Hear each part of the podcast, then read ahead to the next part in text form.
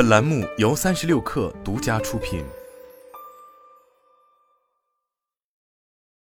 本文来自三亿生活。在今年以前，大家能够买到配置最高、性能最强的安卓平板，搭载的 SOC 仅仅还是二零二一年度旗舰平台的骁龙八八八。也就是说，它的性能在底子上就比同期的智能手机至少要落后了一年。而对比市场定位近似的同期 iPad Pro 系列，更是不知道差到哪里去了。又比如说，当时绝大多数自称高性能的安卓平板，使用的甚至还是更早、性能也更差的骁龙八七零或迅坤一三零零。这类产品明明有着更大的散热空间，可以塞进更大容量的电池，能够更好发挥旗舰 SOC 的潜力，但他们却选择了摆烂。当然，就更不要说那些中低端定位的安卓平板了。在他们的身上，甚至还可以看到各种早已在手机上绝迹的古早芯片方案，诸如联发科 P 三五、高通骁龙六六二这类主控。与其说这些玩意是平板电脑，不如说它们更像是长着平板外观的怀旧芯片博物馆。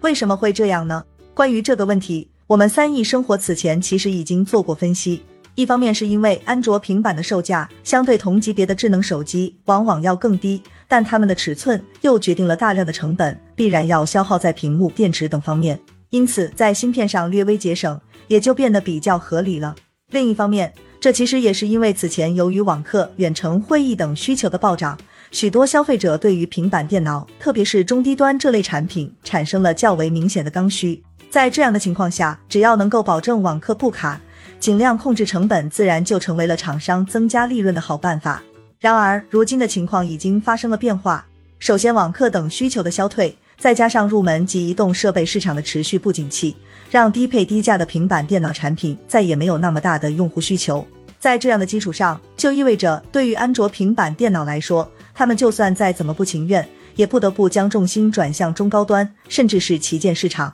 从而使得这些安卓平板不得不在各个方面被拿来直接对标苹果的 iPad 家族，其中特别是 iPad Air 和 iPad Pro。明白了这一点，其实就不难理解为什么到目前为止，新发布乃至已经曝光的安卓平板电脑产品，普遍都采用了比过去高得多的硬件配置。特别是在屏幕品质和 SOC 性能等级上进步相当明显了。举例而言，联想去年的旗舰平板使用的是骁龙八七零移动平台，但今年的新品就升级到了天玑九千，而且尺寸变得更大，更适合办公、游戏等场景。OPPO 去年的初代 OPPO Pad 使用的也是骁龙八七零移动平台，而且后续还曾推出过一款采用骁龙六八零的 OPPO Pad Air，但今年刚刚推出的新品 OPPO Pad 二。不仅升级为天玑九千，还首发了自研的虚拟总线技术，搞出了只要手机在附近，平板不插卡也能有五 G 信号的功能。而到目前为止，最得劲的还要数三星，